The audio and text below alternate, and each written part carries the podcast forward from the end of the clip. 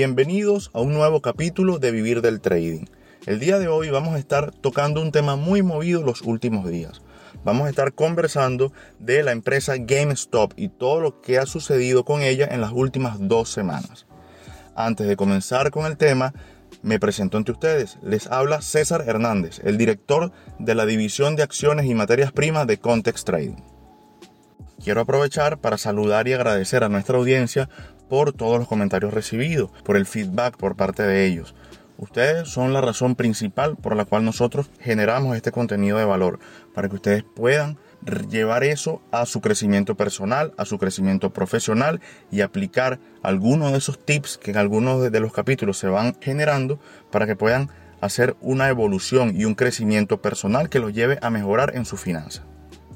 Antes de entrar de lleno en el tema, debo hacer la introducción a, dos conceptos, a dos conceptos bases para poder entender lo que ocurrió estas últimas dos semanas con la empresa GameStop. Estos dos conceptos son una posición larga y una posición corta. En los mercados financieros, una posición larga no es más que una compra. Eh, consiste en adquirir un activo financiero, mantenerlo con la proyección de que éste genere un aumento en su valor y luego poder venderlo a un valor superior al que nosotros lo compramos y generar de esta forma ganancias. Ahora, una posición corta. Una posición corta no es más que pedir prestado al broker un activo financiero, venderlo al precio actual y luego esperar, según nuestra proyección o la proyección del inversionista, que este valor descienda del precio al cual fue vendido para ser recomprado y devuelto al broker. Y en esta variación de precios generar una ganancia. Siempre será más fácil entender un largo que un corto, porque un largo es lo que comúnmente las personas hacen en cualquier negocio. Comprar cualquier activo, comprar cualquier producto a un precio y luego venderlo a un precio mayor. Ahora, un corto es hacer totalmente lo opuesto. Es vender un activo, vender un producto a un precio y luego esperar que el precio disminuya para comprarlo a un valor menor y generar ganancia en esta operación o generar una ganancia en la recompra del producto. Ahora podemos entrar en tema. Habiendo realizado la introducción de estos dos conceptos, podemos ya entrar de lleno a explicar qué fue lo que ocurrió con esta empresa en las últimas dos semanas. Esta empresa traía una variación normal, un comportamiento normal de una empresa con pocas ventas, ventas lógicas, pero no eran unas ventas exageradas. Entonces, se consigue, muchos fondos de inversiones tenían entre su cartera posiciones cortas, que incluían posiciones de GameStop en corto. Pero un grupo de inversionistas sesgados ¿Por qué decimos sesgados? Porque era un grupo de inversionistas, muchachos jóvenes, sesgados o manipulados u coordinados a través de una red social llamada Reddit, donde los coordinaron y estas personas realizaron al unísono compras, compras en una sola acción.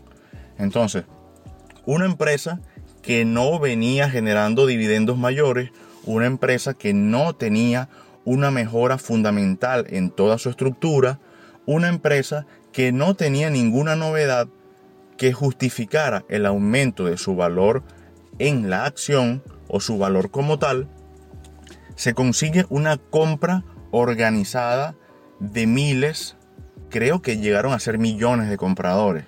Millones de compradores con un poder de compra no muy alto, entre 2.000 y 3.000 dólares cada uno de ellos para una acción, ya, han visto en capítulos anteriores que para poder invertir en acciones no se recomienda tener un capital menor a 50 mil dólares porque no van a poder obtener un rendimiento en el largo plazo. Se consiguen este grupo de personas comprando una misma acción, lo cual genera una explosión en el precio de la acción, llevando, llevando los precios de estar en 40, 50, alcanzar 350, 380 dólares por cada acción.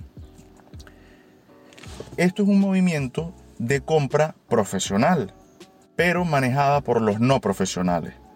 Por eso se genera este movimiento tan abrupto y generó tanta, tanta publicidad, generó tan, tanto ruido en los mercados, al punto que tuvieron que salir algunos reguladores a frenar la posibilidad de compra. Brokers como Robinhood, Interactive Brokers y dos más estuvieron involucrados en frenar esas compras. ¿Por qué? Porque las compras se estaban realizando de una forma no regular. Hay, quienes, hay personas que estuvieron de acuerdo con eso, hay personas que criticaron y decían, bueno, pero entonces, ¿cuál es el libre mercado? Si estas personas están comprando un valor, ¿cómo es que no se les permite seguir comprando? Sí, hay libre mercado. Particularmente nosotros estamos de acuerdo con que hayan frenado y los brokers hayan frenado la opción de seguir comprando esa acción. ¿Por qué? Porque todos los valores, para que todos los mercados, disculpen, para que puedan ser estables en el largo plazo, deben ser regulados. Si, un mercado no es regulado, un mercado o un valor puede aumentar 1000% en un día y al día siguiente caer un 500%. Eso no es un mercado. Eso no es un mercado. Un mercado tiene altas y tiene bajas, tiene aumentos del precio y luego tiene correcciones naturales. Tiene aumentos que se alejan o incrementos que se alejan de su precio promedio y luego, y luego vuelven a su precio promedio. Pero un mercado no puede única y exclusivamente subir. Compran, compran, compran, compran, compran, compran, compran, porque eso es lo que se llama, se denomina burbuja. Cuando una acción cuesta 40 dólares y de repente cuesta 100 y sigue la gente comprando y ya no son 100, cuesta 150, cuesta 300, cuesta 500, cuesta 800 y no realiza una corrección lógica, los mercados tienen ciclos. Los mercados tienen ciclos, los mercados tienen, tienen ciclos en los cuales son ciclos extensivos y luego hay ciclos correctivos. Debes volver de nuevo a tu precio promedio. Cuando esto no ocurre, estamos en presencia de una burbuja o estamos en presencia de algo que se denomina en los mercados financieros pump and dump. Y esto es una práctica ilegal en la cual se infla el valor de una acción o se infla el valor de un activo sin tener justificación fundamental, sin que esta empresa haya realizado una eh, inversión adicional, sin que esta empresa tenga un desarrollo tecnológico nuevo, sin que esta empresa tenga un producto nuevo que vaya a sustentar este aumento del valor de la acción. Ahora, es un movimiento, ¿por qué se denomina ilegal? Porque es un movimiento que no tiene soporte, es un movimiento que los profesionales no acompañan y normalmente se da con una noticia, con un fake news.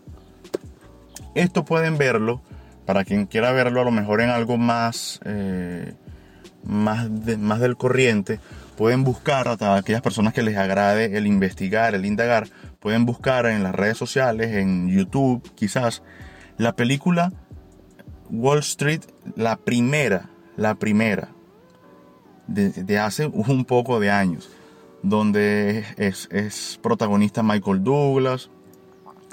Es muy buena porque ahí se ve ese fenómeno se ve ese fenómeno que él se posicionaba antes en una acción, luego conversaba con un periodista de Wall Street Journal y anunciaba una supuesta fusión de dos, tres empresas. Esa fusión le permitía a la gente o les daba a la gente una visión de, ok, esta empresa debe seguir aumentando entonces, vamos a comprar. Ya él estaba posicionado abajo, ya él había comprado esa acción. Entonces cuando con la noticia se inflaba la acción porque salía una supuesta noticia de una supuesta fusión de dos o tres empresas, la acción se dispara y cuando la acción se ha disparado ya un tres veces su valor o cuatro veces su valor, este señor procedía a vender la acción.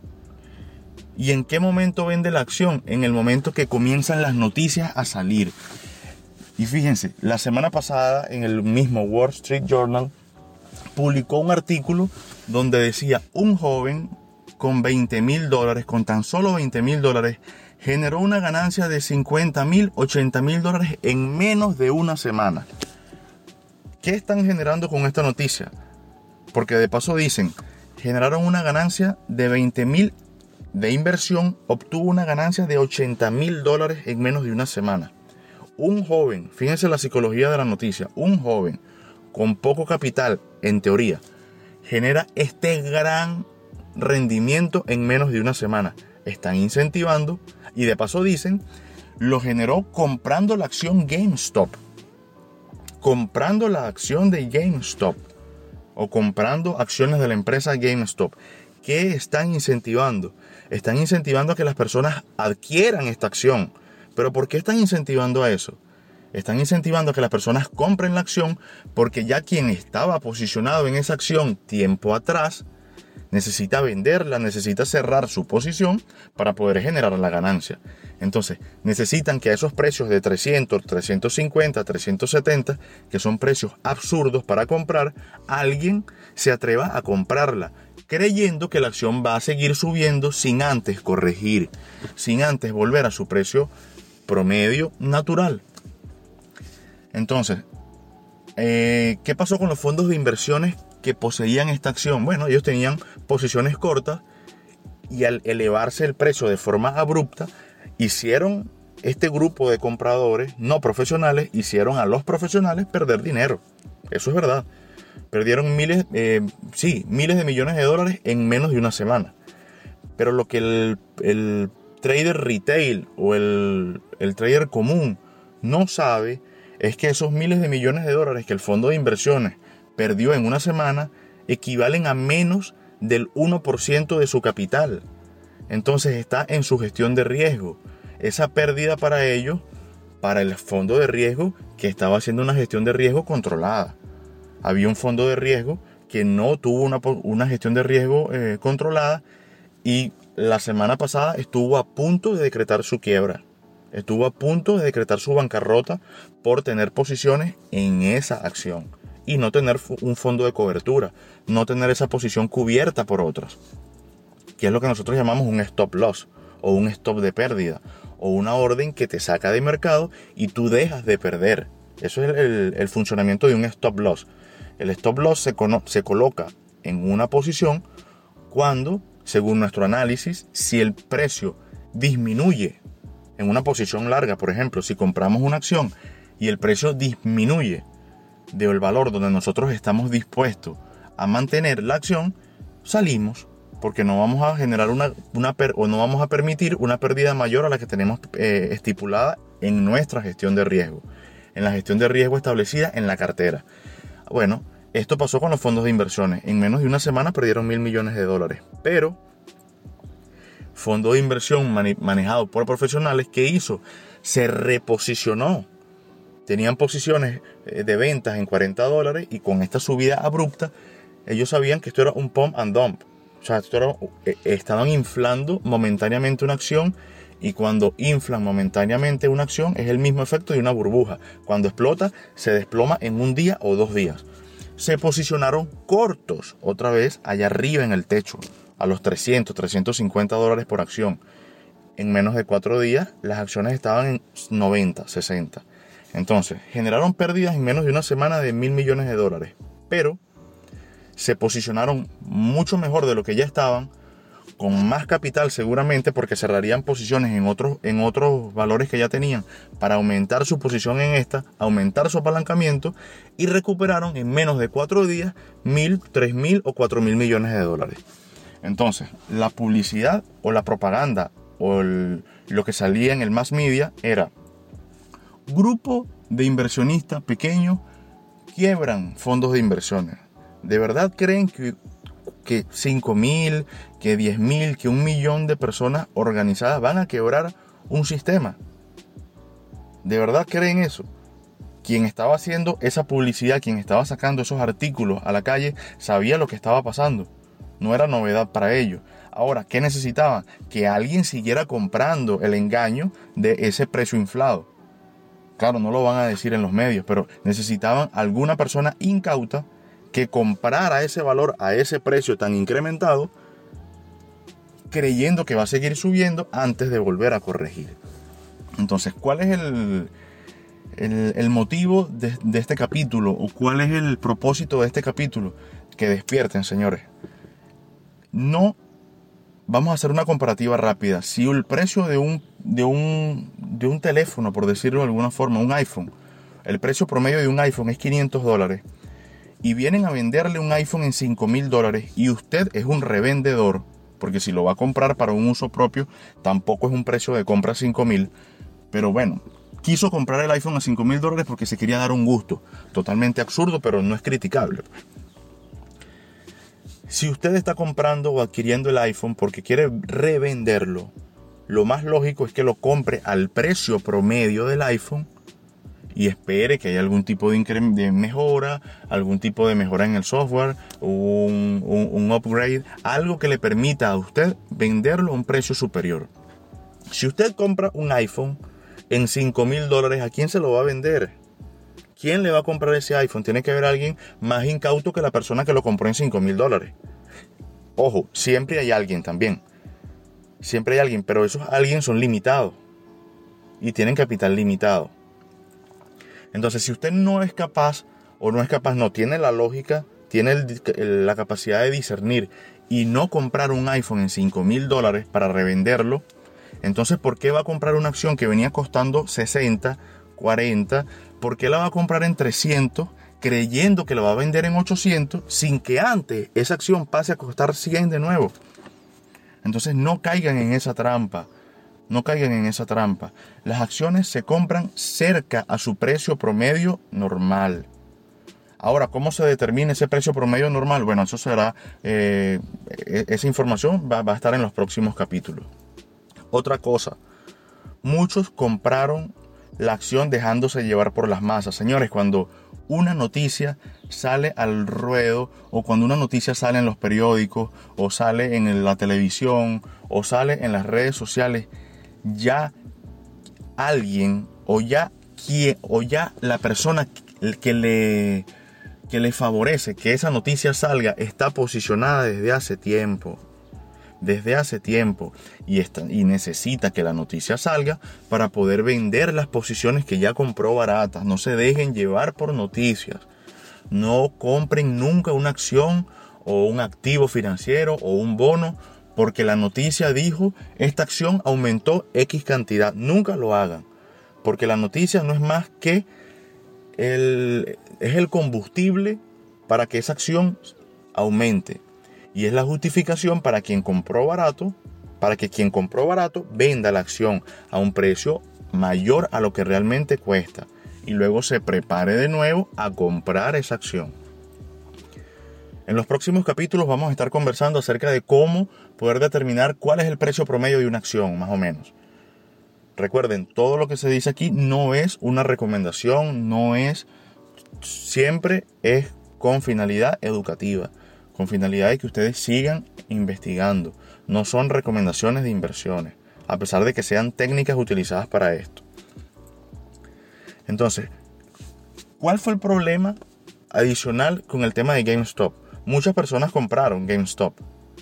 A lo mejor compraron en 200 dólares y vieron la acción en 300 y no cierran la posición. Amigos, si usted ya tuvo un rendimiento del 100% de su inversión, saque la inversión, cierre o vaya cerrando parcialmente la inversión.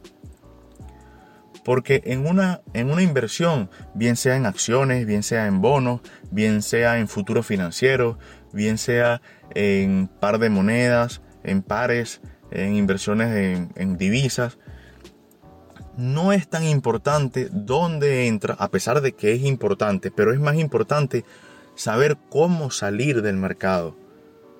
Si usted ya compró una acción, es importante que sepa cuál es el momento óptimo para salir del mercado, cómo se determina una salida óptima. Porque de nada sirve que haya comprado una acción en 40 dólares la acción llegó a estar en 300 dólares, usted no cerró, usted no cerró la posición porque estaba esperando que esa acción siguiera subiendo hasta el 500, 600, infinito, y la acción en un día se cae un 100%, el día siguiente se cae un 70% y la acción vuelve a los 80 dólares. Es verdad, usted compró a 40, en 80 ya está ganando, pero ¿por qué no la sacó cuando estaba en 300? ¿Por qué? Porque se ve, se ve afectado por la avaricia. Y si entra, los mercados financieros te llevan a eso, a querer más. Entonces, siempre lo decimos, es muy peligroso entrar al mercado o entrar a invertir sin tener un conocimiento previo, sin saber que antes debe prepararse. no tanto teóricamente, psicológicamente. Debe haber un cambio en el mindset, en la mentalidad que te permita darte cuenta de, oye, ya la ganancia es suficiente, vamos a cerrar esta posición, vamos a esperar que el precio vuelva a su precio promedio regular y yo vuelvo a comprar.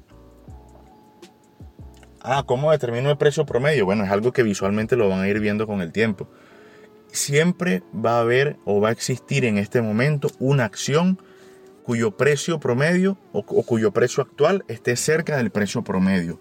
No hay necesidad de casarse con una acción. No, yo solamente voy a comprar eBay. No, solamente yo voy a comprar Facebook. No, solamente yo voy a comprar Tesla porque Tesla ahorita es la noticia. Tesla, Tesla es la noticia, sí. Es momento de quien tenga Tesla quizás ir cerrando, ir cerrando Tesla y esperar que Tesla vuelva a su precio promedio para volver a comprar. Así funcionan los fondos de inversiones. No se dejen sesgar por las noticias. No se dejen sesgar con Tesla generó nuevos máximos históricos. Sí, generó un nuevo máximo histórico. Vaya protegiendo su inversión si ya compró, si compró barato. Si no ha comprado, no es momento para comprar. Espere la corrección de ese mercado para proceder a realizar una compra. En los próximos días vamos a estar subiendo más contenido acerca de acciones y vamos a estar compartiendo con ustedes información que les va a poder permitir un mayor crecimiento en el ámbito financiero y les va a poder permitir un o les va, por, les va a permitir mejorar su visión al mercado. Van a ver el mercado de otra forma. Van a ver el, mercado o los mercados financieros como lo que es un negocio. Entonces, eh, ya estamos por terminar aquí. El, bueno, el tiempo por el día de hoy se nos, se nos fue bastante rapidito. Lo importante que quiero que se lleven el día de hoy es no se dejen influenciar por las noticias ante, ante una compra de una acción, no, una acción, un activo, un bono, no se dejen influenciar por las noticias. Las noticias están allí para que nosotros, si ya estamos posicionados, vayamos cerrando una posición o vayamos protegiendo nuestra inversión, vayamos protegiendo un porcentaje de lo que ya invertimos, bueno, vayamos protegiendo, vayamos protegiendo esa inversión porque en cualquier momento ese mercado corrige. Y algo importante, los mercados se demoran una cantidad de tiempo X en subir, porque el proceso expansivo es lento, pero el proceso correctivo es rápido y volátil. Lo que un activo lleva en aumentar puede, demorarse un mes y en dos días corrige todo lo que ese mercado ha aumentado. Entonces no se desesperen. Si ustedes quieren comprar una acción pero está lejos del precio promedio, no se desesperen. Esperen que ese precio vuelva a su, que ese precio vuelva a su valor promedio y allí realizarán una posible compra. Entonces esto fue todo por el día de hoy. Eh, los invito a que nos puedan, nos sigan en nuestros canales, en, YouTube como Context Trading, que se suscriban al podcast para que puedan seguir disfrutando de, esta, de este poquito de información que uno les va colocando aquí este contenido que seguramente será de mucho valor a largo plazo. Les, va a permitir a ustedes tener una mejor visión del mercado y les va a permitir a ver, ver en los mercados financieros como lo que realmente es un negocio. Que tengan un feliz día.